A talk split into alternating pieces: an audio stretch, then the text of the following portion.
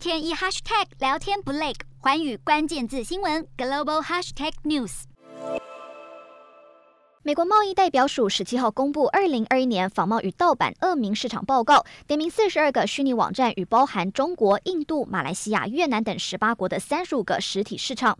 美国贸易代表戴琪表示，假冒与盗版商品的全球贸易破坏美国关键创新与创造力，并损害美国劳工。仿冒商品也可能对全球消费者与劳工健康与安全构成重大风险。过去多年都遭点名并被指架设于台湾的电影天堂，今年再度列榜，但报告不再提到。网站架设于台湾，而中国依然是恶名市场名单大宗。过去多年被列入恶名市场名单的虾皮、拼多多、淘宝，今年依然榜上有名。隶属于阿里巴巴集团的速卖通以及微信电子商务生态系统，今年也在列实体市场黑名单部分。报告指出，中国仍然是全球第一大仿冒品来源地。来自中国，连同从中国转到香港的商品，占美国海关与边境保护局二零二零年查获仿冒品总值的百分之八十三，以数量计算也达到。百分之七十九。